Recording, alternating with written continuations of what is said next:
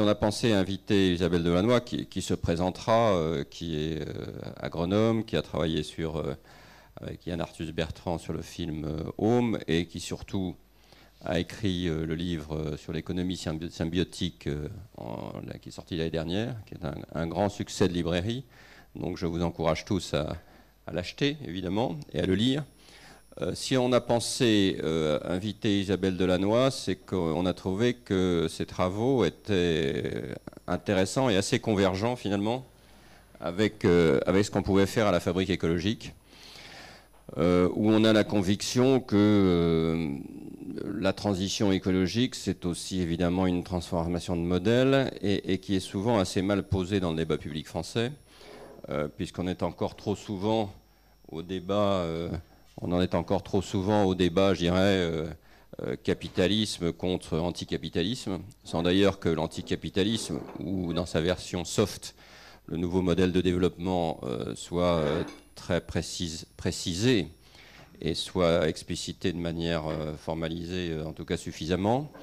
Donc on a, on a la conviction, plusieurs d'entre nous en tout cas ont la conviction, y compris dans les travaux que nous faisons, euh, que euh, ce débat est un peu un débat du passé et qu'aujourd'hui nous sommes dans une situation où en effet euh, de nombreuses nouvelles formes économiques se développent. que ce soit l'économie de la fonctionnalité, de la proximité, l'économie circulaire, etc., etc. De nouvelles formes économiques se développent. et que ces formes économiques, que, nous on appelle nouvelle économie écologique, euh, représente une forme, moi ce que j'aime bien comme terme, euh, j'essaye d'ailleurs de, suggérer à quelqu'un de nos décideurs, une forme de post-capitalisme, c'est-à-dire un, dépassement du capitalisme tel qu'il existe aujourd'hui, dès lors que ça suppose en particulier une vision de long terme, la prise en compte de l'ensemble des effets externes, etc. etc. Isabelle Delannoy a travaillé beaucoup sur ces sujets et, est allée encore plus loin que nous, puisqu'elle euh, a défini un concept qui est l'économie symbiotique, et qui, euh, va, qu'elle va nous présenter évidemment, et qui, montre qu'au-delà même de ces nouvelles formes, ces nouvelles formes ont elles-mêmes une originalité en tant que telles, elle a des points communs euh, qu'elle va nous expliquer et, qui, euh, pense sur le plan à la fois théorique et pratique, apporte beaucoup de choses sur le, débat en cours. Voilà, donc c'est vraiment un intérêt de fond qui nous a conduit à vous inviter. Donc merci de votre invitation. Et comme d'habitude, je vous, passe la parole pour le temps qu'il vous faudra. Euh, ensuite, je vous rappelle, je, poserai la question qui fâche, comme, comme d'habitude. Ensuite, la parole sera donnée à, vous tous pour euh, euh, questions et remarques. Et puis, en conclusion, à 10h-5, nous vous demanderons, nous vous poserons, demanderons de formuler, comme nous le faisons depuis le début de ces petits déjeuners, trois vœux. Un vœu au secrétaire général de l'ONU, un vœu au président de la République et un vœu aux citoyens pour la réussite de la transition écologique. Voilà, merci encore et je vous passe la parole.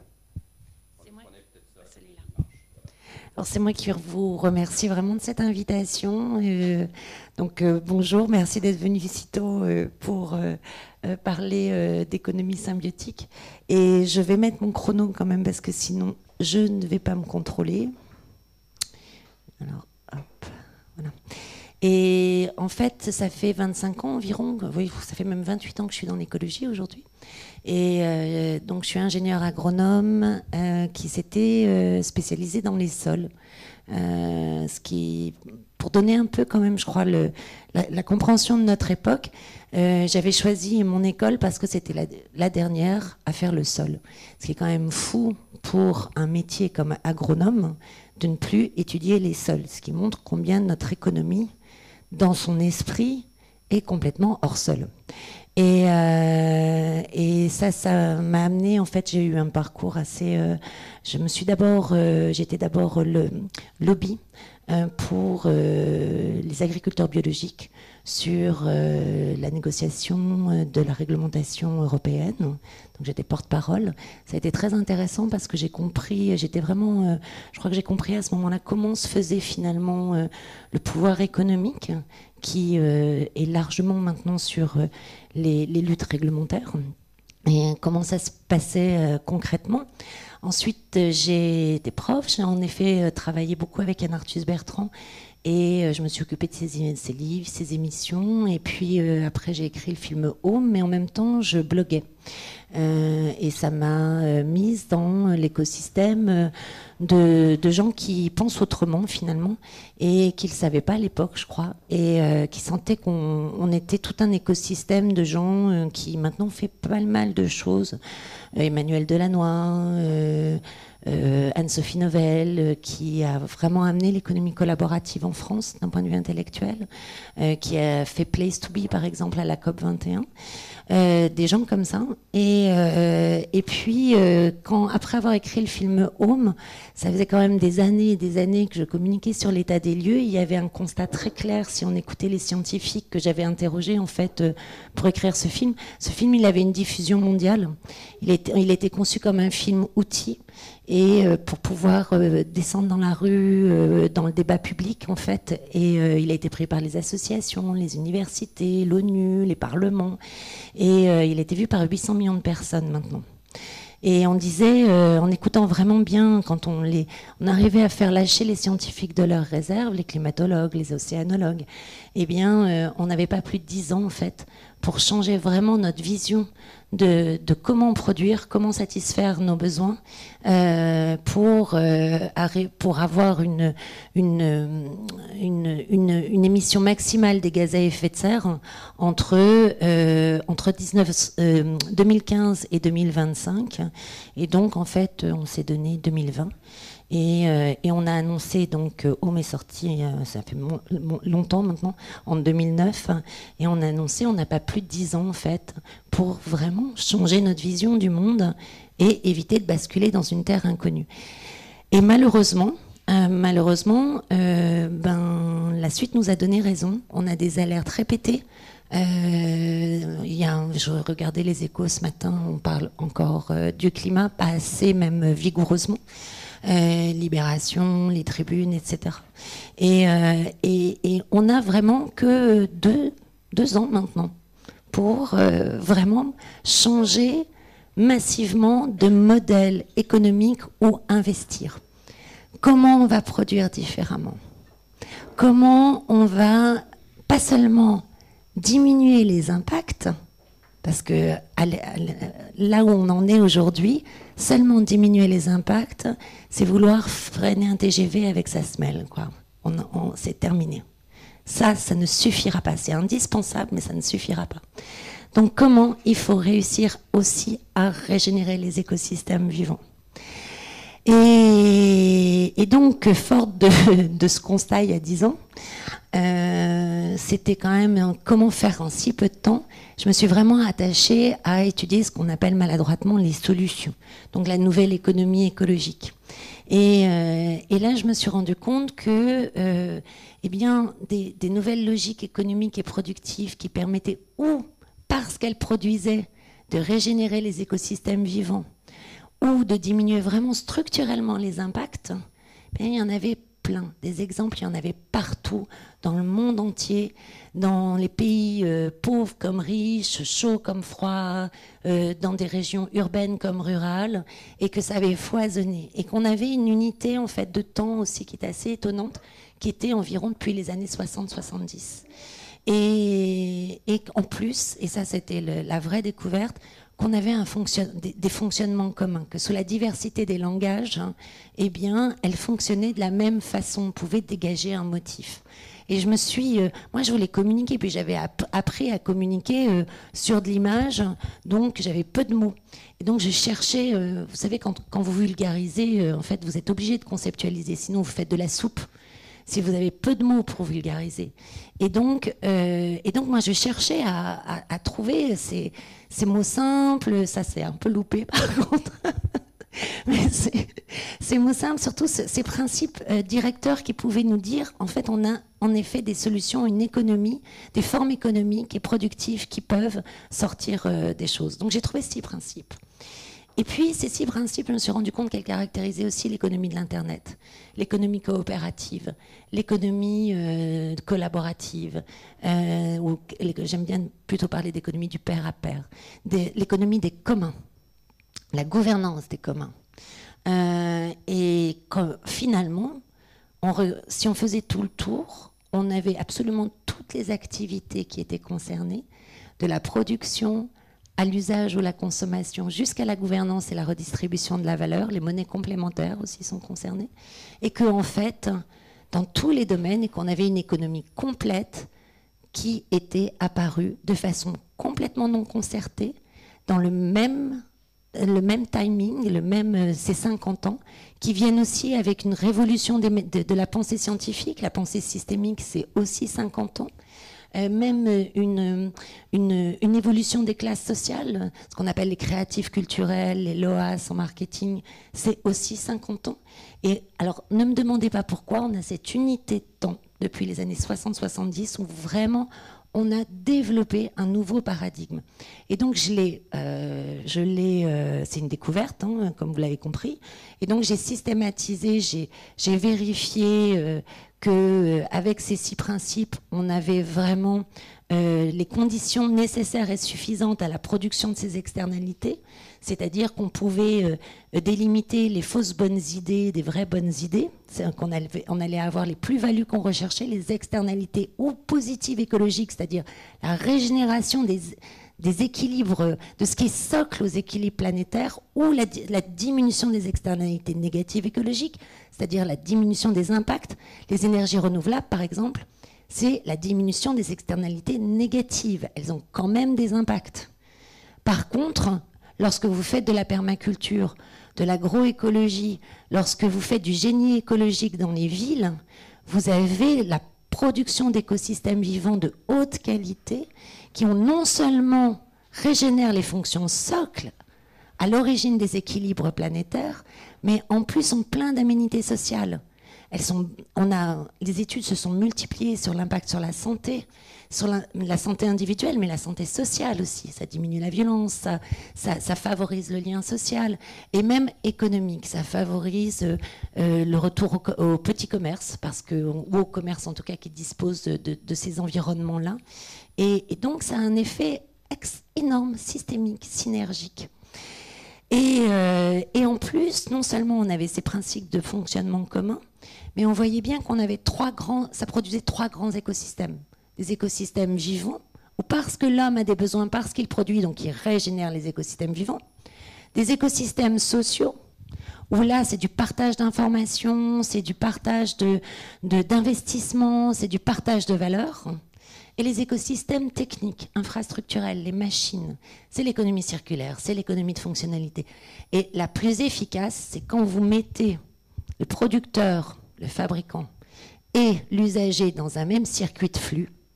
Et là, vous fermez quasi la boucle de réutilisation de la matière, c'est l'économie de fonctionnalité, et vous basculez à des, facteurs d'efficience facilement de 10.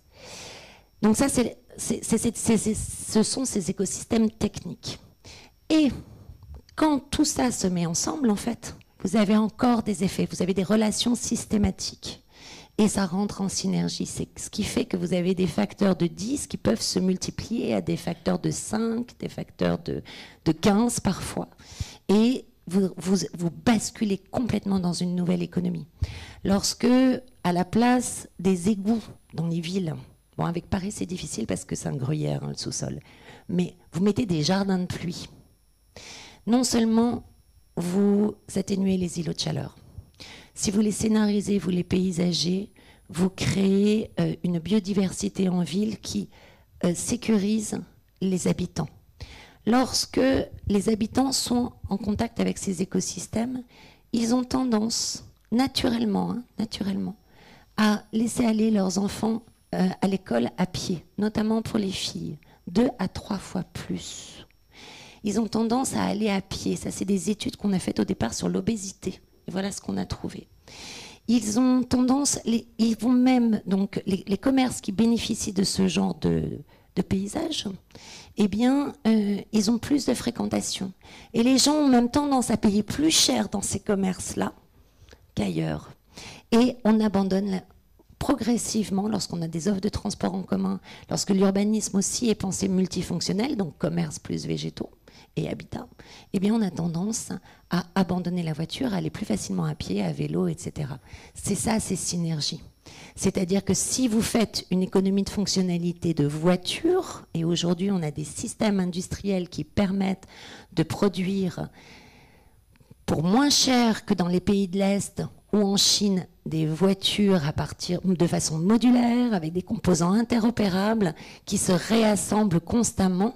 Si vous avez fermé le cycle fabricant usager comme ça par de l'autopartage, vous pouvez, même dans un pays comme la Suisse, être moins cher à la fabrication et à l'assemblage, alors que la Suisse est deux fois plus cher à peu près la main-d'œuvre.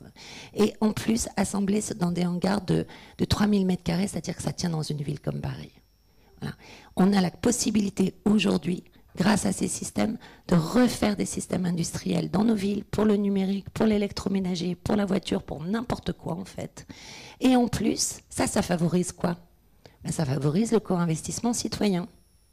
Parce que comme vous devenez, vous êtes dans le même cycle fabricant, producteur, euh, eh bien, que c'est des, ça reste cher, hein, ça reste capitalistique, etc. Mais c'est beaucoup moins capitalistique que les systèmes massifs. Eh bien, ça permet d'ouvrir l'investissement et aux collectivités qui de toute façon ont besoin d'être dans le coup pour faire ces, euh, ces systèmes de partage, hein, aux usagers et aux fabricants. Donc, on a une, vraiment un, un nouveau, une nouvelle façon de penser notre façon de faire économie. Et, pourquoi euh, c'est important? C'est que de toute façon, ces systèmes étant dix fois plus efficients, en moyenne, à peu près, dans ce qu'on trouve, parce qu'on a quand même assez peu de chiffres, c'est des chiffres fabricants, eh bien, ils vont disrupter toutes les industries classiques, et ça commence. Donc, de toute façon, que ce soit les collectivités, que ce soit les industries, elles ont intérêt à se former à cette nouvelle logique, à se demander comment elles peuvent finalement devenir leurs propres concurrents parce qu'il y aura de toute façon quelqu'un qui arrivera et qui sera dix fois plus efficient. Euh, c'est pour moi le message principal. Et c'est pour ça que c'est possible en fait. Et ce qui est le plus facile finalement, hein, et le plus urgent vu l'état climatique actuel, c'est déjà de changer euh, notre façon de produire en agriculture, permaculture, agroécologie. Pourquoi? Parce que de toute façon, quand tu auras euh, des températures de plus 50 d'ici 5 à 10 ans, on a intérêt d'avoir installé des microclimats avec de l'agroforesterie, avec une complémentarité d'espèces. Et en plus, ces systèmes-là, ils retiennent mieux l'eau, ils redistribuent l'eau et ils vont vers, euh, vers l'autonomie. Pas tout de suite, hein, mais euh, quand on augmente en technicité et en, en en fabrication, en fait, l'écosystème, c'est ça qui est fabuleux, c'est que ça régénère des, ressources croissantes. Plus vous produisez, plus finalement vous, améliorez la matière organique dans les sols, vous améliorez la biodiversité autour qui va réguler l'écosystème. Donc en fait, vous, non seulement elle est régénérative de ces facteurs de production, mais pour les systèmes biologiques et humains, elle crée plus de ressources à chaque cycle de production qu'elle n'en consomme. Pour les systèmes techniques, nous, on a toujours un peu de perte de matière, mais on a quand même une régénération très importante. Et, euh, donc, c'est urgentissime de réinstaller comme ça de façon distribuée les fonctions socles à l'origine des équilibres planétaires. Ce qu'on oublie complètement, hein, le GIEC n'en parle pas l'endroit le, plus euh, évolué aujourd'hui, le plus avancé, c'est la Californie, où on parle déjà de carbon farming, et on a des études menées de façon académique, ce qu'on a rarement euh, sur cette économie-là ailleurs, et les résultats sont époustouflants. Euh, et puis le génie écologique dans les villes, parce que nos villes vont devenir invivables. L'été par la chaleur, l'hiver par les inondations. Je ne sais pas si vous vous souvenez, mais l'année dernière, on a eu des ponts de RER e euh, qui ont cassé, enfin bon, des trucs de dingue, quoi.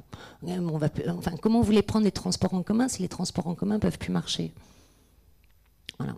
Donc ça, c'est vraiment la grande urgence, et en plus, c'est ce qu'il y a de moins cher. Pour les villes, c'est 30 euh, à 60% moins cher, ce genre de système. Euh, les, systèmes industriels, ils peuvent disrupter très vite, mais ça, globalement, sur l'impact global, ça va être plus long. Ça, c'est vraiment la solution, la première à mettre en place. En plus, quand vous avez des écosystèmes variés devant vos fenêtres, imaginez euh, des, bureaux où vous avez euh, même des écosystèmes permacoles, hein, pourquoi pas, euh, des forêts comestibles, etc.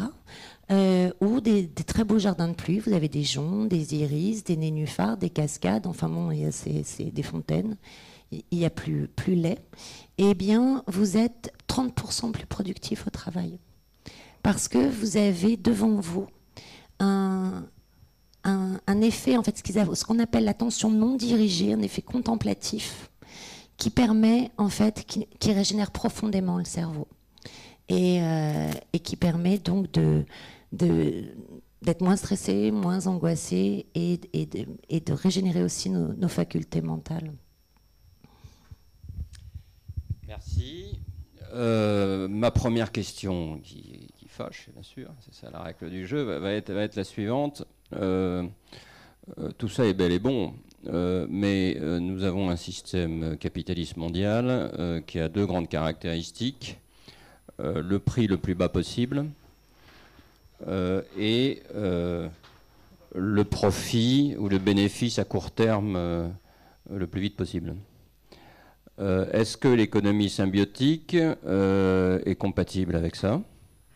Est-ce qu'elle est complémentaire euh, et est-ce que euh, sa logique est de transformer aussi ça ou non?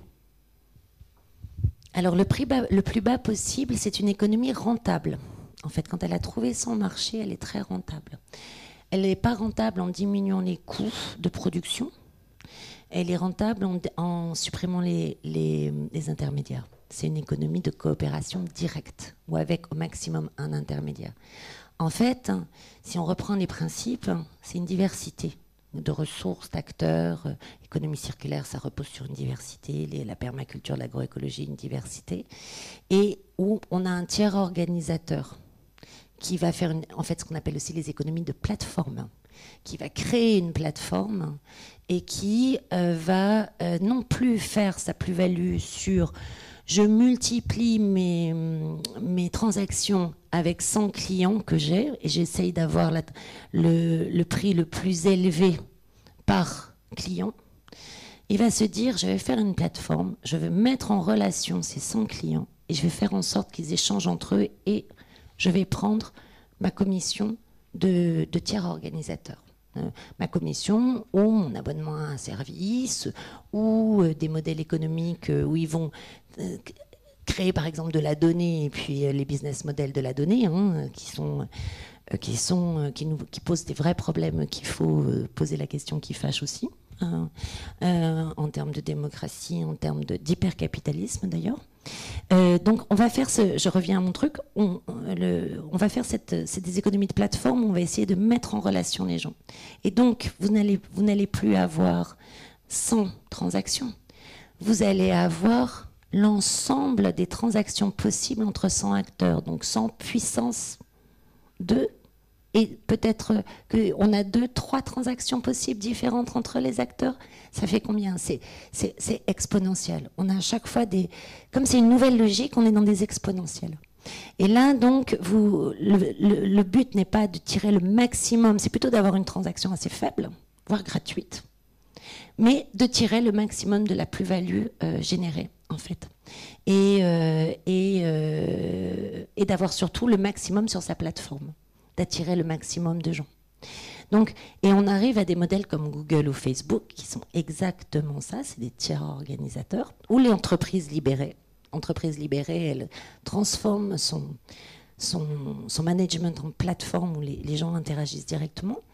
Et, euh, là, euh, on peut avoir des... Enfin, c'est extrêmement puissant parce que les interactions sont très nombreuses, parce que chaque fois que en fait, une fois que vous avez cette plateforme dans Google, Facebook, chaque fois que vous consommez en fait le service de la plateforme, vous produisez aussi une valeur pour Google et Facebook. On n'a pas cette idée-là dans l'économie traditionnelle. Et eh ben c'est exactement la même chose pour tout le reste. Pensez à la permaculture. Chaque fois que, je sais pas quoi, une tomate euh, produit ses tomates, eh bien elle va faire de l'ombrage, par exemple, pour euh, une plante qui est en dessous. Et la plante qui est en dessous, elle va euh, faire, de l'azote peut-être, ou, euh, éloigner tel, euh, tel parasite. Donc à chaque fois en fait qu'on consomme, on produit aussi.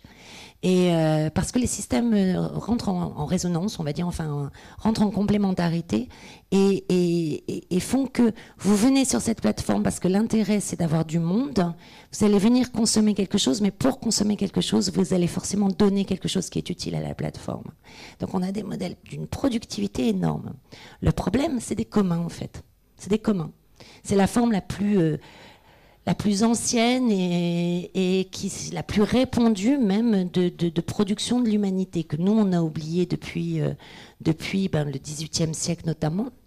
Mais euh, du XIIe au XVIIIe siècle, hein, les communs ont disparu en Europe. Hein. mais, euh, mais c'est très très productif. Le problème, c'est qui possède ces communs? Qui, comment on redistribue la valeur? Et comme en plus c'est une économie de l'information, eh bien, qui possède nos données personnelles, nos données aussi d'organisation.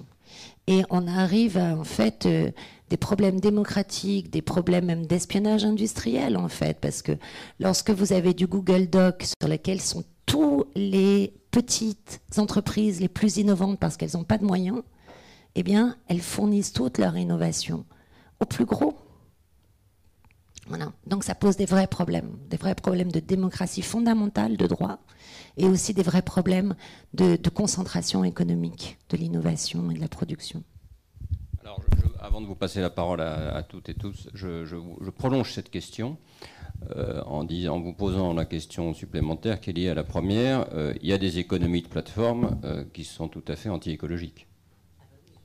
Et donc, comment est-ce que par rapport à la caractérisation de l'économie symbiotique, vous expliquez ça et qui pourtant créent des écosystèmes de plateformes. Je ne donnerai pas d'exemple, enfin, tout le monde en a en tête. Donc comment est-ce que vous analysez ça? Alors, Par exemple, on a, euh, ben, pensons à l'économie numérique, hein, qui est je pense, le pire de l'industrie du 19e et du 20e siècle réunis en termes d'impact social et d'impact euh, écologique.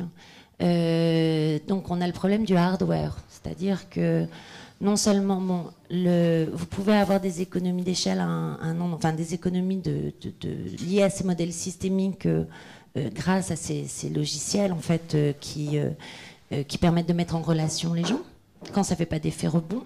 Hein, par exemple, l'économie du partage, ça risque de vous faire des effets rebonds énormément. Ou Airbnb, Airbnb, c'est devenu le plus grand hôtel du monde sans jamais laver un drap et euh, ça ne produit pas d'impact écologique de construction, ça prend de la construction euh, existante, mais par contre, les voyages et les impacts sociaux à terme, au départ, les plus-values sociales peuvent être intéressantes, mais à terme, c'est tellement. Euh, enfin, ça, change le marché de l'immobilier à Paris, quoi. Les étudiants peuvent plus, ont un mal fou à se loger maintenant. C'est quand même fou. Donc, il nous faut une gouvernance de ces systèmes. Ils sont trop puissants. Prenons, continuons sur le numérique. Le numérique, le problème, c'est que le hardware, le, matériel n'a pas fait sa révolution circulaire. Et lorsque, en plus, les énergies renouvelables et le numérique sont basés sur les mêmes métaux rares, comment vous allez faire une économie de l'information avec des énergies décentralisées non, carbone, euh, non carbone si on reste dans cette, dans cette gabégie de ressources pour les deux. Parce que ni le, ni le, ni le renouvelable, ni le numérique n'ont fait leur révolution circulaire sur les infrastructures. Alors que pourtant, justement grâce à l'information, les potentiels de mutualisation, de pair à pair, etc., de, sont gigantesques. C'est comme ça qu'est né Internet. Internet est né parce que les universités avaient besoin de puissance de calcul qu'elles ne pouvaient pas obtenir seules, ça coûtait trop cher, fin des années 60.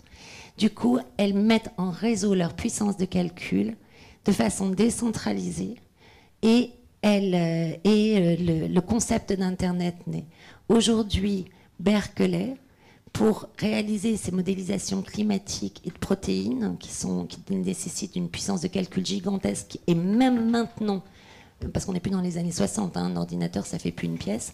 On, même maintenant, elles n'ont pas encore la capacité de, ça leur coûterait trop cher. Eh bien, elles ont fait un tout petit logiciel qui s'appelle Boeing, B-O-I-N-C, que n'importe quel internaute peut télécharger et mutualiser sa puissance de calcul, en allouer un tout petit peu pour que Berkeley puisse faire ses recherches. Eh bien, ça, on peut. Il nous faut des, serveurs, des data centers adaptés à la puissance énergétique capable sur un territoire. Il faut qu'on arrête de faire des data centers énormes comme on a aujourd'hui. Là encore, ça permet en fait de penser, à partir du moment où on pense local, on peut penser investissement, croisé, citoyen, collectivité et fabricant. Euh, il est couplé ça. On peut faire du, serveur en pair à pair, on peut faire des ordinateurs en pair à pair, rien qu'avec le logiciel. Et avec ces, petites, euh, euh, ces petits logiciels de, de pair à pair, de, mise en mutualisation des puissances de calcul. Et on peut même, et on a enfin des recherches académiques là-dessus, on peut même penser, on suit le vent et le soleil. C'est-à-dire qu'à partir du moment où vous avez cette infrastructure, pensez donc comme Internet d'ailleurs à l'origine, arrêtez de centraliser, de, en paire à paire, eh bien vous pouvez suivre le vent et le soleil. Pourquoi? Parce que lorsque vous avez moins de puissance d'énergie renouvelable à un endroit, eh bien vous basculez sur un data center qui lui en a davantage. Et vous réduisez énormément les problèmes de stockage de l'énergie. Donc cette intelligence, cette information, ce qui est fou, c'est que c'est l'industrie numérique qui l'utilise le moins. Merci. Alors, la parole est à vous, les uns et les autres. La première question est toujours la plus difficile, mais on va y arriver. Oui, euh, Bernard Chevassu, président d'Humanité et Biodiversité. C'est pas pour euh, coller à l'actualité, mais vous savez que euh, la transition, elle est écologique et solidaire. Et que j'aime beaucoup rappeler ce deuxième volet de la solidarité parce que euh, toute transition euh, ben, fait qu'il y aura des gagnants et des perdants, et on voit aujourd'hui que autant il faut continuer à dire qu'avoir une trajectoire carbone avec une augmentation continue du prix du carbone est une bonne chose, autant on voit bien que le débat qui se noue aujourd'hui autour du prix des carburants se noue autour du fait qu'il y a effectivement des inégalités nouvelles qui se créent à travers ça. et donc je voudrais vous entendre un peu sur ce deuxième volet parce qu'il ne faut pas être naïf. Euh, toutes ces transitions, effectivement, euh, font que les gens, pour des raisons euh, économiques, sociales, culturelles, d'éducation, seront plus ou moins bien placés pour réaliser cette transition. On sait par exemple, j'ai pas mal travaillé sur l'agroécologie, que les gens qui passent à l'agroécologie sont des gens qui, dans les milieux agricoles, ont un âge, un niveau de formation, d'éducation et autres qui n'est pas la moyenne du monde agricole. Donc, euh, bon. Et donc j'aimerais vous entendre un peu sur, ce, volet euh, solidarité qui va être, à mon avis, un des points clés si on veut effectivement que cette transition écologique soit acceptée par tout le monde et, même voulue par tout le monde. Alors moi, je, dans ma, ma, vie, professionnelle, hein, de quoi je vis, c'est euh, le conseil aux organisations, aux territoires et aux, aux entreprises et notamment avec euh, aujourd'hui la vraie volonté de pouvoir former à ces nouvelles logiques pour pouvoir euh, inventer de soi-même. Donc ça c'est aussi une solidarité, c'est-à-dire que il faut diffuser l'information. Il faut former. L'agroécologie, il faut aller former les acteurs. Il faut d'abord les convaincre en voyant qu'ils voient les résultats, euh, comprennent aussi la menace, mais ça, je crois qu'ils l'ont bien comprise. Hein. Et, euh, et puis, euh, et de changer les paradigmes, de changer. j'intervenais à la foire de Chalon-sur-Saône, justement. Et, qui la deuxième foire agricole après après après le salon de Paris et on avait encore ces grosses machines ultra connectées euh, avec, euh, enfin, il faut savoir que Monsanto, qui investit énormément sur euh, l'agriculture de la donnée, hein, est déjà en problème avec les agriculteurs qui ne enfin, qui ont des problèmes de confidentialité de, production, quoi. De, de, mécanismes de production, etc. Donc, donc ça, c'est extrêmement important. Montrer, montrer ce qui marche, montrer les risques et former, former, former, former former ensemble avec ses pairs. Euh, deuxième euh, cas, en ce moment même, là je suis en train de terminer, euh, c'est souvent les territoires les plus pauvres qui viennent, qui ne demandent en fait l'économie symbiotique. Ceux qui ont du chômage sur quatre ou cinq générations. Et là, en ce moment, on est en train d'accompagner un pays des industrialisations massives depuis les années 70. Hein, c'est le Nord, le textile hein, qui tombe. Et, euh, euh, agriculture, qui fait 86% du territoire, 10% des emplois. Et euh, qui propose, enfin, où il n'y a plus un paysage, plus rien. C'est de la ferme betteravière à 200 hectares minimum. Donc très, très, très peu, enfin, elle donne presque rien à son territoire en termes d'emploi. Et, euh, et c'est des acteurs d'insertion qui se disent on va créer un pôle, on veut créer, on, fait ça finalement depuis des années, on veut créer un pôle de coopération territoriale économique. Eh ben c'est ça, c'est l'économie symbiotique, c'est une économie, les ressources viennent du territoire. Elles sont, il faut aller mobiliser l'intelligence des gens, la culture et l'histoire profonde des gens. Et, euh, et lorsque, si on, arrive, le but là, c'est de convaincre les agriculteurs qui doivent de toute façon se diversifier. C'est vraiment une recommandation massive de la Chambre d'agriculture de ben, peut-être faire du bois, euh, du bois de haie. Euh, et puis du coup refaire un peu euh, euh des routes agréables et pour que la plateforme mobilité qui a été menée, mise par les, gens de l'insertion, eh bien, les gens se sentent plus sécurisés, qu'on arrive à, faire des voies vertes, en fait, et que les gens prennent en effet ces scooters électriques, etc. Puis, à côté, il y a une grosse entreprise, il y a un gros fabricant de scooters électriques sur le pays. On va essayer, ils vont essayer de voir avec eux des partenariats. Et tout ça pour créer en solidarité locale, parce que les ressources sont locales, des mécanismes qui permettent en fait de régénérer de l'emploi, de régénérer de la qualité territoriale. Et il ne faut pas croire que euh, les acteurs ne sont pas sensibles à ça. D'abord, on est tous des êtres humains. Et il faut moi, je crois que c'est très important de comprendre le pouvoir qu'on a. Souvent, les décideurs, quand, je suis au, au COMEX, etc., eh bien, la première chose à faire finalement, les politiques, les élus, c'est de leur rappeler qu'ils ont plus de pouvoir d'agir que la plupart des citoyens. Et la plupart d'entre nous, on a oublié qu'on avait du pouvoir d'agir. On est pris dans les, euh, les, problèmes, etc. Et donc il faut réussir à remobiliser le pouvoir d'agir. Alors ici on est entre convaincus, donc, euh, mais, mais dans les COMEX et tout, il faut le remobiliser parce que on est peut-être dans nos entreprises un peu désespérés souvent dans la journée, mais le soir et le week-end, on est avec nos enfants. Et il y a une dissonance cognitive énorme chez les dirigeants en ce moment de faire la journée des choses exactement contraires aux valeurs qu'ils donnent à leurs enfants et aux espoirs qu'ils ont pour leurs enfants le soir. Et remobiliser ça, c'est extrêmement important. Et, il y a ça, et en plus ils vivent sur un territoire, ils ont envie qu'il soit attractif leur territoire on n'a pas de, démocratie participative si on n'a pas de, si pas une vie à laquelle on peut qu'on vit vraiment en bas de chez soi. Euh, qu'est-ce que vous allez vous mobiliser pour votre commerçant, etc. Si en fait votre commerçant c'est euh, euh, le boucher de Carrefour qui est à 15, 15 km il faut que vous ayez, faut, faut recréer cette, il faut absolument préserver cette vie qu'on a encore à certains endroits de diversité économique, de diversité de services en bas de chez soi, pour permettre ces phénomènes de solidarité. Ça, c'est très, très important. Là, on arrive à avoir de la démocratie participative. Là, on, on arrive à mobiliser. C'est quand ces liens-là sont rompus que c'est très, très difficile. Alors là, par exemple, on a les bistrots de pays les bistrots de pays. Je ne sais pas si vous connaissez. Moi, je ne connaissais pas, j'ai découvert parce que j'interviens la semaine prochaine. C'est génial.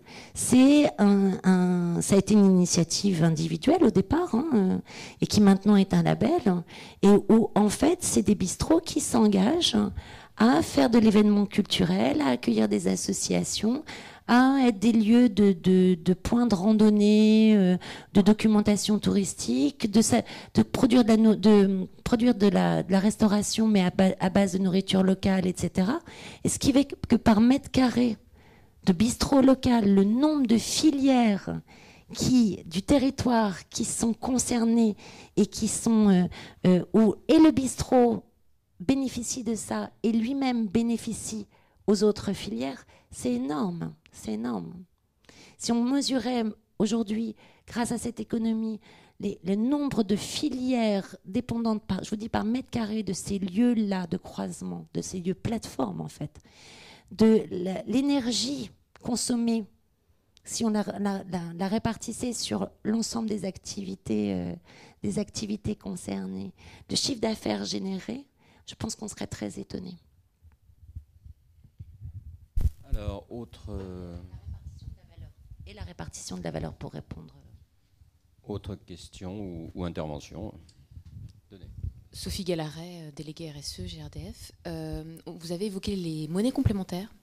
Euh, moi, c'est quelque chose auquel je m'étais intéressée dans une précédente fonction et en se demandant comment elles pouvaient être un activateur de la transition. On n'avait à l'époque pas trouvé forcément d'expérimentation très concluante. Donc, est-ce que vous avez un retour aujourd'hui sur ces monnaies complémentaires, de la même façon, peuvent avoir différents effets au service de la transition écologique et solidaire? Alors, hum, c'est difficile les monnaies complémentaires parce qu'en effet, il y a quand même besoin d'un gros investissement. Et euh, les porteurs euh, s'épuisent souvent. Euh, il faut une grande diversité. Il faut 2000 à peu près. déjà, il faut, il faut 2000 acteurs à peu près pour, pour faire le socle de résilience. Puis ensuite, il faut une grande diversité d'activités. Moi, j'avais j'avais contribué fortement. J'avais co-créé un projet de monnaie complémentaire pour la région Île-de-France qui avait été soutenu par la région qui a, qui a capoté. Hein. Alors là, pour le coup, pour des raisons plutôt humaines, euh, qui s'appelait le Simba. Je ne sais pas si vous en avez entendu parler, qui était un, donc symbiotic barter, euh, qui était une monnaie B2B. Et, euh, et, et, justement, où, ben, si on vous fait de la croissance d'une économie, parce que la monnaie complémentaire vraiment permet de réactiver la croissance, hein, ça c'est la croissance des échanges, elle redonne une, abondance monétaire quand l'euro est rare. Donc, euh, elle, vous avez une monnaie de singe, mais qui préserve votre trésorerie. Et cette monnaie de singe entre vous, elle, elle vaut beaucoup, en fait, elle vaut autant. Et elle vaut le lien social aussi que vous créez, les liens de confiance. Ça vous permet un tas de choses. Ça vous permet de, de, de commencer à marcher, de, de, connaître des clients, euh, de sécuriser. Et puis, et puis euh, lorsque vous avez, euh, vous avez une force de, de comment dire, lorsque vous avez par exemple des heures vides, des locaux vides, etc., vous les mettez dans votre monnaie complémentaire. Euh, et, ça va vous permettre ensuite, vous, d'avoir, par exemple, un site internet, d'avoir une salle de réunion, etc., quand un autre acteur sera dans cette même situation. Donc ça permet de créer une place de marché, des liens de confiance. Mais, euh, mais si c'est dans une économie extractrice, un peu ce qu'on disait tout à l'heure, donc c'est une économie de plateforme, ben là en fait vous, créez une croissance d'une économie extractrice et pas régénératrice, donc c'est très embêtant. Donc en, fait vous avez des moyens, enfin moi j'avais justement créé ce qu'on appelait une membrane qui, euh, qui permettait de, comme le, les systèmes euh, symbiotiques, c'est un système logique, hein, c'est comme un algorithme qui permet par des oui-non de, de, de, de prédire euh, la, le fait que tel type ou tel type d'activité de, de, économique va plutôt générer euh, des externalités positives, écologiques, économiques et sociales à telle, telle, telle, telle condition. Donc ça fait vraiment comme un algorithme. Donc ça, c'est important. Et puis après, évidemment, il y a des acteurs qui ne sont pas du tout dans la transition, mais qui sont super, enfin, super importants. La SNCF, par exemple, elle a des problèmes humains terribles, elle décorelle complètement son chiffre d'affaires de, sa masse salariale. Elle, mais euh, qu'est-ce que vous voulez faire euh, euh, en Ile-de-France C'est important de, pour une monnaie symbiotique, par exemple, que, la RATP ou la SNCF soit, soit dans le barter. C'était des, questions très concrètes. Donc là, vous avez des décisions, ben, vous dites, c'est un acteur comme ça, c'est une décision de gouvernance on accepte qu'il le soit, mais il faut qu'il soit conscient des problèmes qu'il pose, et des atouts et des problèmes. C'est ce genre de choses que qu'on faisait. Là, je vous raconte ma, mon expérience personnelle, enfin collective, mais auquel j'ai vraiment contribué. Et puis, vous pouvez imaginer aussi des formations, justement, c'est-à-dire que des engagements à ce que l'offre devienne de plus en plus éthique et écologique et, qu'on permette le temps de la transition. Quand elle marche, que ce soit citoyenne, ont, ont barter. Dans leur débarteur qui marche, il y en a beaucoup. Alors le VIR vient de, s'arrêter, mais il était aussi devenu très centralisé. Mais quand ça marche, c'est très puissant. C'est très très puissant. Mais on a beaucoup de problèmes de gouvernance, d'investissement. Il faut, il faut qu'on ait des acteurs qui investissent dans ces domaines-là. Pour moi, en fait, on, on est prêt. Les deux générations sont derrière nous pour le changement. En fait, elle a émergé partout cette économie. On a besoin du, déclic, du grand récit. C'est pour ça que c'est vrai que c'est embêtant que les grands médias euh, n'aient pas encore compris cette logique et on a besoin de, l'eau, quoi, de l'investissement pour la faire croître. On a besoin d'investissement aujourd'hui. Euh, les subventions, etc., les marchés publics sont tellement complexes pour les petits acteurs que euh, ils n'ont pas accès à ces marchés-là. Euh, donc on a vraiment besoin de, de, collectifs territoriaux parce que c'est une économie qui part des territoires. Elle transforme une plateforme de, marché mondial en des plateformes de marché local mais reliées. Et donc on a besoin de ces écosystèmes territoriaux entre gros et petits, et les collectivités et les citoyens. De toute façon, les gros ne savent pas innover, et les petits ne savent pas se développer. Donc on a besoin des deux. Vous indique sur les monnaies complémentaires, nous avons publié, je parle sous le contrôle de, Sarah, l'année dernière une note sur les monnaies complémentaires avec euh, deux ou trois euh, propositions très concrètes, avec la conviction assez forte à la fois du groupe de travail et de nombreux membres de la fabrique écologique, que ça ne se développe. D'abord, c'est un, outil qui peut être extrêmement utile et puissant, et, qui doit, pour se développer, être vraiment considéré comme un outil de politique publique, et non pas simplement comme une initiative comme ça. Euh, et c'est ça, nous semble-t-il, c'est un des éléments qui manquent dans le paysage. Euh, c'est vrai que pour développer l'économie de proximité et, de fonctionnalité, ça peut être un outil très puissant à partir du moment où les pouvoirs publics euh, le, prennent en charge et, en tout cas dans la phase de décollage et de euh, font, ce qu'il faut pour que ça puisse, ça puisse marcher. Oui, alors tout au fond là-bas et puis ensuite devant. Et puis ici.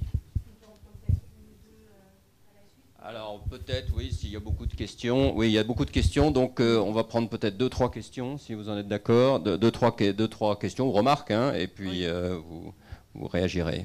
Oui, bonjour. Anne Laborie, conseillère euh, développement durable, transition écologique. Euh, il existe de nombreux freins et obstacles à la mise en œuvre de, l'économie symbiotique. Et je voulais savoir, d'après vous, quels seraient les leviers prioritaires sur lesquels il faudrait agir pour avancer euh, dans la bonne direction une autre question ou remarque euh, ici, ici, puis là-bas, et puis ensuite vous répondrez un peu globalement. Donc euh, Hélène Borin-Gressier, je suis à Terre de Liens Île-de-France au CA. Ben, j'ai été frappée que vous portiez ce focus sur l'agriculture, puisque c'est, disons, notre angle d'attaque dans, ce mouvement citoyen, puisque euh, il y a une foncière, une fondation, etc. On achète des terres pour les donner en location à des agriculteurs en agriculture biologique. Donc euh, c'est encore peanuts euh, à l'échelle de la, superficie agricole utile de la France, mais bon, c'est déjà un démonstrateur.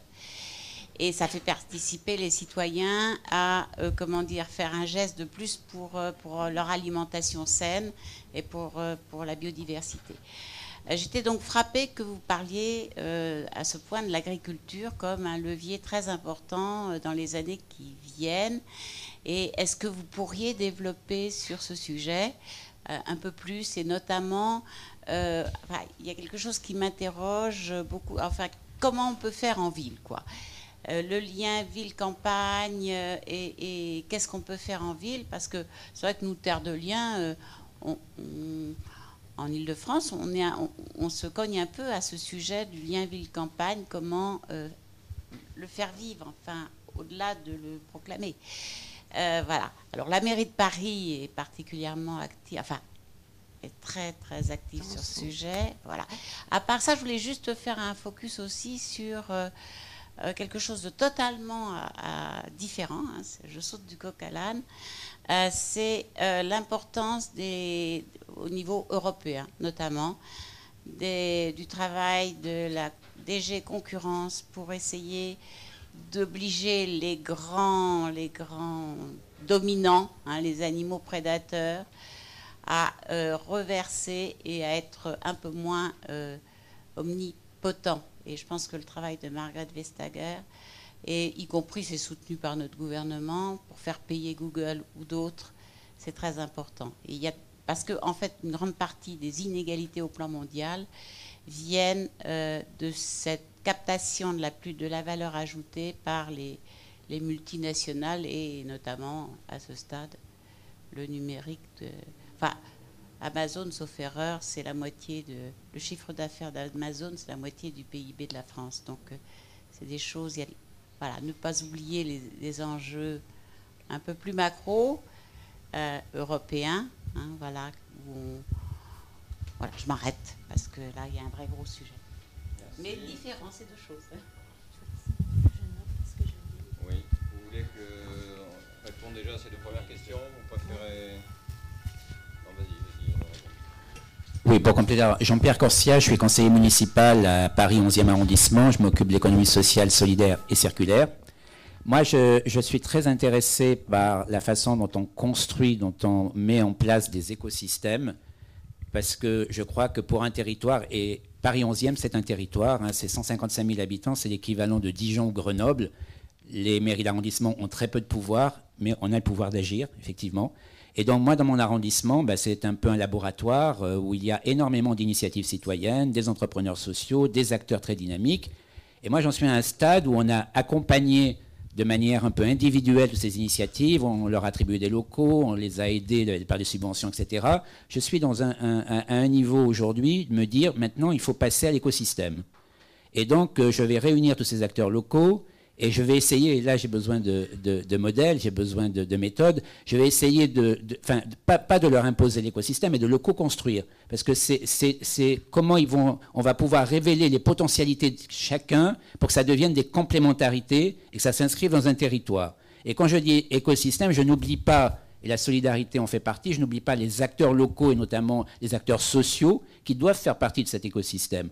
On ne peut pas simplement prendre la start-up euh, très dynamique euh, du territoire. Il faut aussi qu'elle parle aux acteurs locaux et qu'il y ait des résonances. Et je pense que ça va demander du temps parce que chaque acteur a son propre rythme. Peut-être qu'avec la méthodologie, on va plus vite, mais c'est à eux de co-construire. Moi, mon modeste rôle, c'est de les mettre dans un, dans un bocal et de dire, ben maintenant, on va apprendre à se connaître, on va, chacun va révéler ses potentialités et on va voir comment on va faire écosystème, mais dans, dans l'intérêt du territoire. Voilà. Même si euh, un arrondissement, c'est un territoire et on peut faire beaucoup de choses. Alors, on a, on a des acteurs comme les ressourceries. On a maintenant accompagné, on va inaugurer un supermarché coopératif autogéré. On a les monnaies locales où on a fait partie, on a, été l'arrondissement qui a lancé les monnaies locales depuis deux ans, enfin la promotion, pas la monnaie locale, parce qu'on a besoin de l'appui de la ville, mais la ville vient de donner des subventions pour euh, les associations dans le 11e et d'autres arrondissements qui travaillent sur les monnaies locales. Bon, voilà, il y a des embryons d'écosystèmes qui se mettent en place, et je crois que c'est le bon moment de travailler là-dessus, parce que les élus passent, il faut que l'écosystème puisse continuer. Merci. Alors, dernière question pour cette premier, ce premier, deuxième jeu de questions.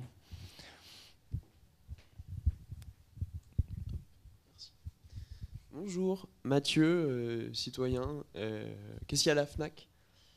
Et euh, du coup, ma question, c'était la suivante, je l'ai notée, parce que Comment expliquez-vous que l'économie symbiotique, autant profitable pour l'aspect sociétal, économique et écologique, ne, séduise pas encore nos gouvernements, malgré le grand, les grands gains économiques et malgré l'urgence et la nécessité d'agir maintenant pour le climat? Celle-là, c'est la plus facile. Euh, en fait, j'avoue que j'ai pas envoyé. Euh, normalement, un livre comme ça, on l'envoie au président de la République, etc. Moi, je l'ai pas fait euh, parce que parce que euh, voilà, il y a des, acteurs à qui je ne l'ai pas envoyé parce qu'on a eu un tel dévoiement de l'économie collaborative, de l'économie positive, etc., sans respecter les acteurs qui l'avaient sorti. Et, euh, et euh, que, à ce niveau-là, j'ai un peu protégé l'économie symbiotique. voilà, il y a certains acteurs à qui j'ai vraiment pas envoyé. donc. parce que moi je suis une toute petite, ça a été une recherche autonome. Et, euh, voilà. Donc euh, maintenant, les donc je dis pas que ce soit ça, hein, parce que c'est pas parce que vous envoyez des livres qu'on les lit. Euh, mais mais je crois vraiment au local. Je crois vraiment au local, en fait. Par le jeu des pouvoirs dans les multinationales, etc., et le jeu de la concentration des points de décision réglementaires, Sénat, OMC, Commission européenne, eh bien, en fait, le national n'a presque plus de pouvoir. Euh, voilà, donc, euh, donc on, je crois vraiment au local. C'est là, dans les régions, dans les départements, dans les, euh, dans les pays, dans les, les communes, qu'il y a du pouvoir d'agir. Et ce qui est bien aussi, c'est qu'il y a une, diplomatie de ces villes et de ces, territoires locaux qui, qui, depuis déjà 20 ans au niveau mondial. Et, euh, et elles ont, elles ont le, pouvoir de se faire entendre maintenant, je crois. Il y a eu un très grand sommet à San Francisco en septembre, dont personne n'a parlé parce que justement c'était pas national. C'était le premier sommet justement des territoires, des entreprises du niveau local sur le climat. Voilà. Alors, euh, donc, donc je pense qu'en effet, nos gouvernements non plus. Mais l'expérience Hulot l'a montré. Je crois que soit, soit on se dit euh, Hulot était vraiment nul et on, et, et on enfin, Hulot, avec le, pouvoir d'agir qu'il a, quand même, le pouvoir de mobilisation qu'il a, euh, le, niveau national, et je pense un niveau où aujourd'hui on est immobilisé. Voilà, ça c'est mon point de vue.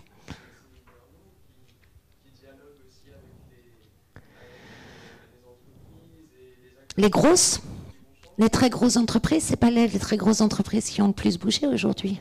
Et on a un vrai problème. C'est ça notre problème de, ça rebondit sur le frein au développement. C'est-à-dire que, qu'est-ce qui se passe aujourd'hui? C'est qu'on a un vrai problème de, de, les subventions publiques, elles sont adaptées au gros, à ceux qui ont les moyens de faire des dossiers.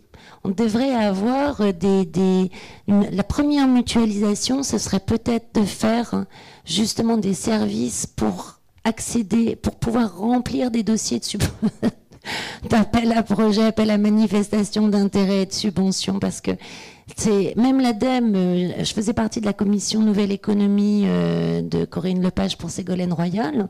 Le directeur de l'ADEME nous l'a dit, en fait, nous, un dossier euh, en dessous d'un million d'euros, ben c'est un dossier qui nous coûte plus de temps. Voilà. Donc, euh, donc ça, c'est un vrai problème. Et on n'a pas l'ingénierie pour faire ça. On a un vrai problème aussi en France, c'est que on, demande beaucoup aux dossiers et ensuite on évalue très peu par rapport aux objectifs qu'on s'était fixés. Il faudrait faire exactement l'inverse. Parce que les petits peuvent, pourraient évaluer, hein, ça, euh, c'est pas difficile d'évaluer en fait. Par contre, de passer la porte et de faire les dossiers euh, faut, qu'il faut, ça, on a beaucoup de mal. Euh, donc ça, c'est un des vrais freins au développement. Le frein au développement, c'est aussi le, le fait qu'on a on, la, la, décision personnelle fait peur. C'est-à-dire qu'on on est, on a régulièrement, moi je suis régulièrement confrontée à des gens qui sont convaincus, qui ont envie de faire bouger, mais qui euh, ne vont, pour des questions de risque, que ce soit des élus, hein, ou que ce soit euh, euh, des, administratifs de communautés d'agglo, ou que ce soit dans des, grandes entreprises, hein, je parle de grandes entreprises là parce que c'est elles en général qui ont les moyens de se payer du conseil stratégique. Les, PME ne, le font pas. eh bien, elles, se disent, elles ont tellement peur de se faire taper sur les doigts qu'on va prendre des gros, qui sont dans les anciennes logiques, hein, c'est-à-dire euh, les même certains. En général, ils ont quand même pas tellement bien vu la nouvelle économie, surtout pas ces synergies. Euh, donc les Deloitte, les, euh, Ernst Young, les McKinsey, et qui et qui en fait, mais au moins même si ça marche pas, ils vont pas se faire taper sur les doigts. Ils ont pris les meilleurs. Voilà. Et ça, c'est un vrai problème. Il faut absolument avoir le courage d'innover. Et le problème pour avoir le courage d'innover, c'est qu'il faudrait qu'on ait des indicateurs. Mais la nouvelle économie ayant passé au-dessus du radar du monde académique, alors moi maintenant je travaille avec le monde académique, mais euh, là aussi on a besoin d'investisseurs pour aller chercher ces indicateurs. On n'a pas les indicateurs de régénération. On n'a pas les indicateurs d'impact positif, on n'a que des indicateurs de diminution d'impact, de faire moins mal, quoi. Alors que cette nouvelle économie, elle, elle, crée de l'impact positif. On n'a pas, du tout l'idée que on n'est plus, enfin que, vous savez, on dit toujours, ben, il faut quand même bien choisir entre se nourrir et puis euh, les petites fleurs et les petits oiseaux, quoi. Et maintenant, là, c'est, vous, vous n'avez pas à faire ce choix, au contraire. Et euh, c'est parce, que vous, vous faites votre omelette que vous régénérez vos œufs. Euh, c'est un truc, on, on, voit pas ça. Donc voilà, donc on a ce problème en plus d'indicateurs. Moi, moi, sincèrement, ça c'est les, les, domaines. Pour lever les freins, nous, par exemple, euh, concrètement, hein, mon agence, c'est freins d'innovation, le fait qu'on investisse dans des écosystèmes. Alors, ça veut dire quoi Faire de l'économie symbiotique? Bon, ben, d'abord, on va faire un écosystème. Parce qu'en fait, c'est ça. Donc, c'est galère pour investir. Non, nous, on investit beaucoup, en fait. Euh, et en fait, moi, je crois aujourd'hui à la formation. Et il faut qu'on se forme ensemble, des acteurs différents, euh, à ces nouvelles logiques économiques, à comprendre comment elles fonctionnent, à la pratiquer, c'est-à-dire être en écosystème et comprendre déjà ce que ça veut dire qu'être en écosystème. C'est quoi mes marges de manœuvre finalement quand je suis en écosystème? C'est quoi être l'acteur d'un C'est quoi mes risques? C'est quoi donc le vivre? Donc créer ces, collectifs, mais comme il y a ici en fait, de diversité d'acteurs, soit dans une même filière, soit euh, sur un territoire pour se former ensemble. Et, euh, et euh, à ces nouvelles logiques et prendre des cas concrets lors de cette formation pour se dire et nous qu'est-ce qu'on peut faire quoi? Et, installer ça dans le temps. Ce qui permet de en fait c'est un peu une sorte d'amap du consulting stratégique. Vous voyez vous faites votre abonnement nous on a notre trésorerie et et, et, et l'écosystème se et on crée de l'écosystème. Voilà et, on produit ça ensemble parce que il faut arrêter le conseil où on se dit euh, j'ai tout compris de votre truc et puis euh, je vais vous raconter la baguette magique. C'est faux, c'est les acteurs qui connaissent leur système. Mais par contre, tant qu'ils n'ont pas, le plus dur c'est le changement de regard. Donc tant qu'ils ne l'ont pas compris mais vécu, parce que c'est un tel changement de logique qu'il faut le vivre pour vraiment le comprendre, eh bien c'est très difficile. On ne peut pas être autonome sur ça. Euh, ensuite, l'agriculture. Euh, oui, alors ben, Paris, ce qui est intéressant, par exemple, c'est la politique de l'eau. C'est ça, qui a été le plus, euh, fort de Paris sur l'agriculture. Alors oui, c'est les toits, ça c'est important parce que ça fait du lien social. Mais euh, mais c'est pas forcément l'agriculture de meilleure qualité, hein, parce que vous devez toujours ramener quand même du nutriment organique sur sur l'agriculture sur toit. Euh, ça peut être même très consommateur de ressources, l'agriculture sur toi. Mais par contre, c'est une bonne transition parce que parce qu'on on a du mal, enfin.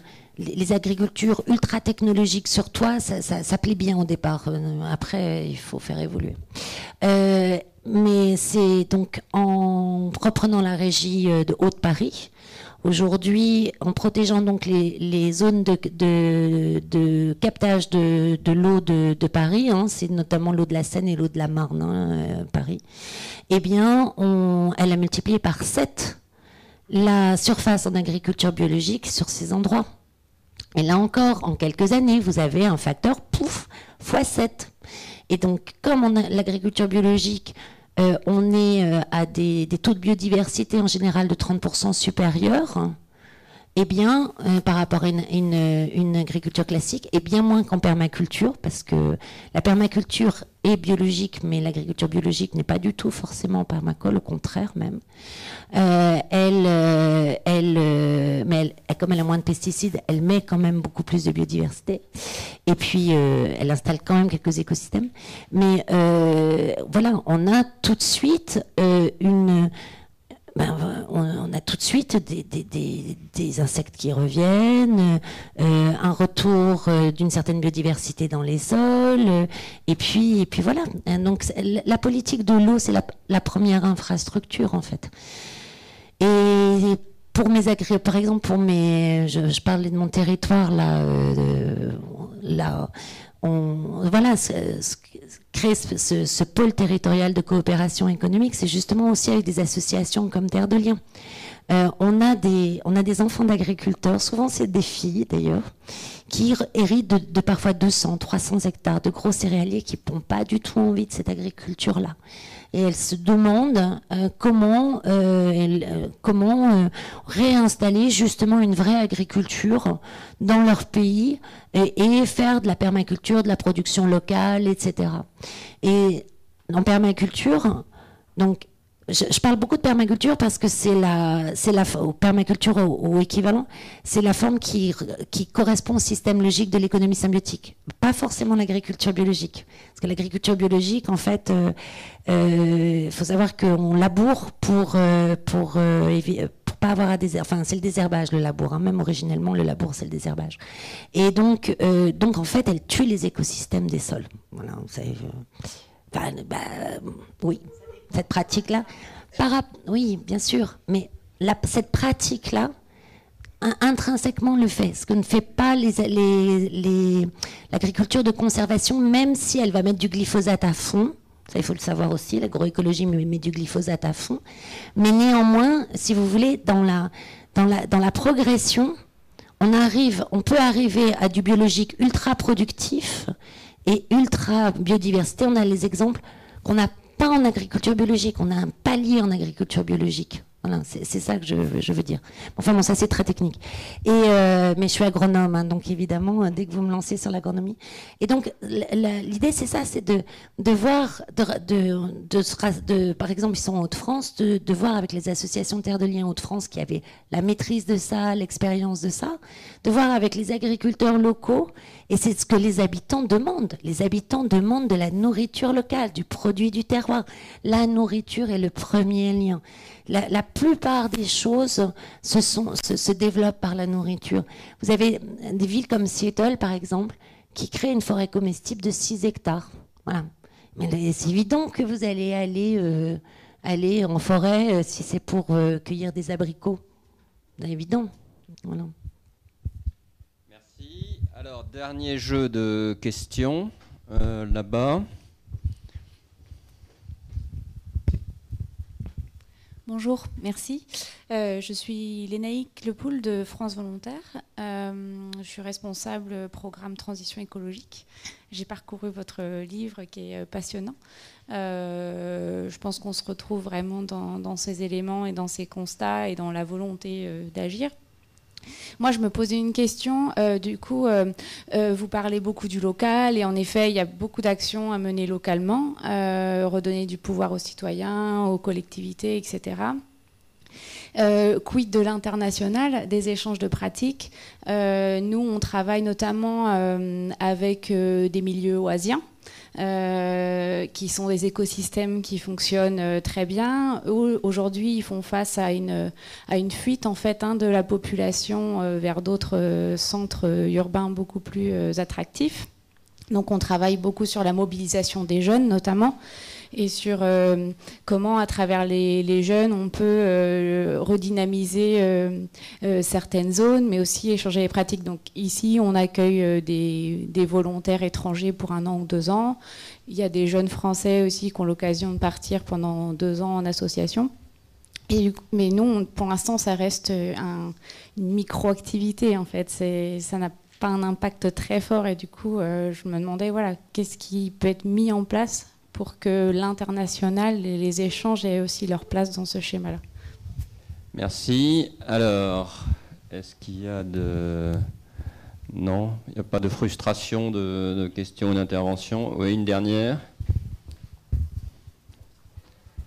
Euh, oui, c'est pour prolonger ce que vous disiez sur la, la, question de la solidarité internationale.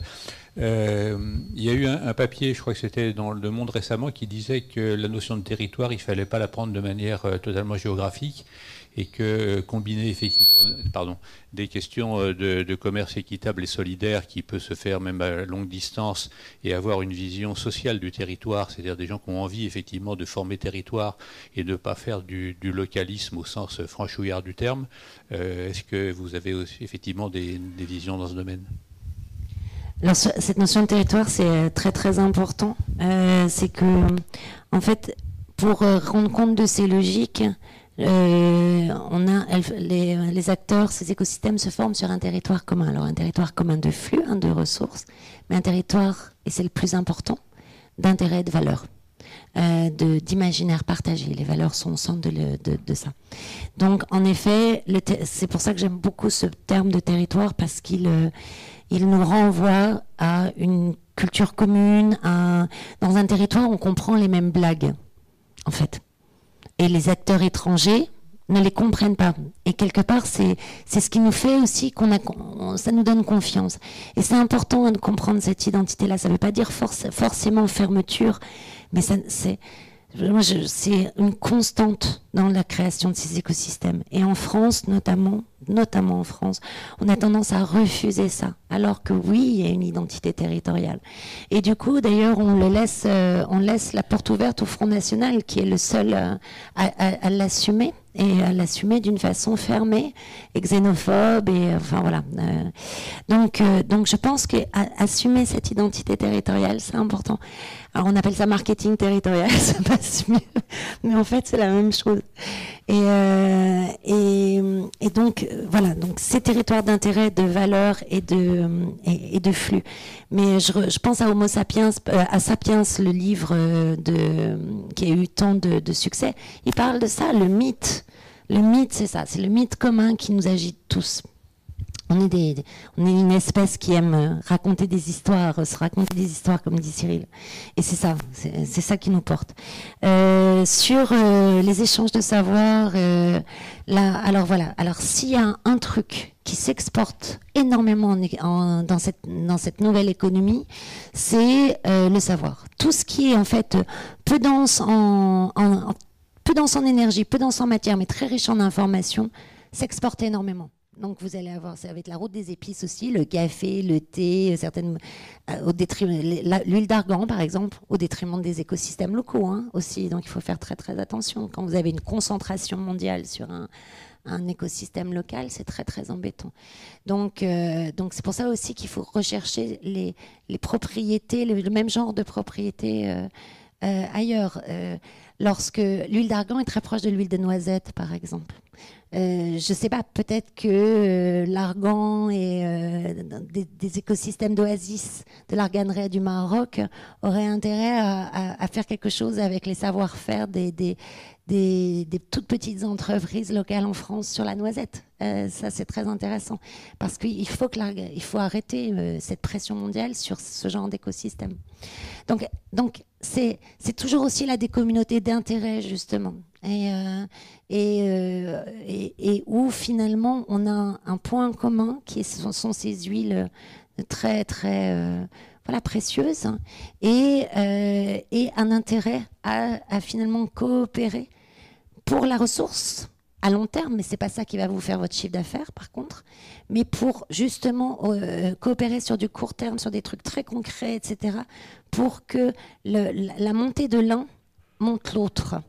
Et euh, cette diversité-là, même si vous, n'êtes pas d'accord, etc., l'important c'est de, voir ce qui fait euh, valeur commune, intérêt commun, et d'assumer les différences, mais en même temps de s'interrelier quand même et d'échanger les savoirs et d'échanger la reconnaissance aussi, la, mutualisation, parce que ça c'est ce dont on manque le plus. Donc, euh, voilà, donc c'est vraiment, donc on voit vraiment ce gradient euh, que moi j'aimerais bien d'ailleurs, euh, qui que j'ai pas encore prouvé parce qu'il me faudrait des études statistiques, mais on voit ce gradient de densité en, information et d'autres chercheurs tombent là-dessus aussi. Euh, donc les céréales, c'est assez dense en information par rapport à, à la matière contenue. Enfin, je veux dire, il y a peu d'air, peu d'eau, etc. Donc on va tendance à pouvoir les exporter assez loin, mais c'est quand même pas super. il y a quand même pas une plus-value énorme par rapport, je vous dis, à, du café, du thé, du cacao, etc. Donc vous allez avoir l'autonomie sur les besoins essentiels, beaucoup. ces territoires vont vers l'autonomie sur les besoins essentiels et ils vont exporter ce qui est dense en information. Donc les savoirs, y compris sur leur autonomie en besoins essentiels. Ils vont attirer du tourisme d'affaires pour qu'on comprenne, de la formation, de l'exemple, etc. Et puis, euh, exporter des produits à très haute valeur ajoutée. Mais ça peut être aussi des composants électroniques qui vont être fabriqués à un endroit, puis ensuite en économie de fonctionnalité, qui vont circuler euh, dans ce que je racontais sur la voiture, l'électroménager, etc., sur une ville ou un territoire. Mais ça paraît utopique hein, ce que je raconte, mais c'est déjà le cas. Hein. Arduino, par exemple, qui est le fabricant de, des, composants pour les Fab Labs en open source, ils sont open source, c'est des leaders mondiaux et en fait, euh, les, Fab Labs euh, ont la recette hein, pour faire leurs composants, mais ils n'ont évidemment aucun intérêt à le faire. C'est trop compliqué, c'est trop long, etc. Par contre, s'ils n'ont pas le, s'ils n'ont pas le, le, composant qui, qui, les intéresse, ils vont faire quoi? Ils vont fabriquer celui qui les intéresse. Et comme il va être mis en open source, s'il est vraiment intéressant qu'il y ait une demande, Arduino va le fabriquer au niveau mondial dans ces trois usines dans le monde. Donc, donc c'est vraiment ces dynamiques-là en fait. C'est, c'est, c'est assez, euh, c'est d'autres dynamiques. Merci. Donc il reste à vous, à nous, vous demander vos, vos trois vœux. Alors euh, pour le secrétaire général de l'ONU, euh, ah ben j'ai un a un fonctionnaire de l'ONU là qui vient de demander quatre mois euh, sabbatiques pour, euh, euh, montrer que l'économie symbiotique répond aux ODD. Et le comment des ODD, des objectifs, enfin, oh, de je sais plus, ODD, du développement durable, hein, tout simplement. Et, et donc, qu'il lise son rapport, ça, ce serait chouette. voilà, ça fera plaisir à tout le monde. Et euh, ben, euh, pour le président de la République, alors je ne sais pas, les astronautes disent que lorsque on, euh, on, va, on, voit la Terre d'en haut, on a l'overview effect et que tous les présidents devraient y aller. Donc je lui propose d'y aller. Euh, non, je, je rigole pas d'ailleurs. Sincèrement, je pense que je pense que Emmanuel Macron, qui veut tellement être être, euh, se démarquer, être un président, il rentrerait dans l'histoire s'il faisait ça. Ou il rentre pas du tout, ou il rentre dans l'histoire.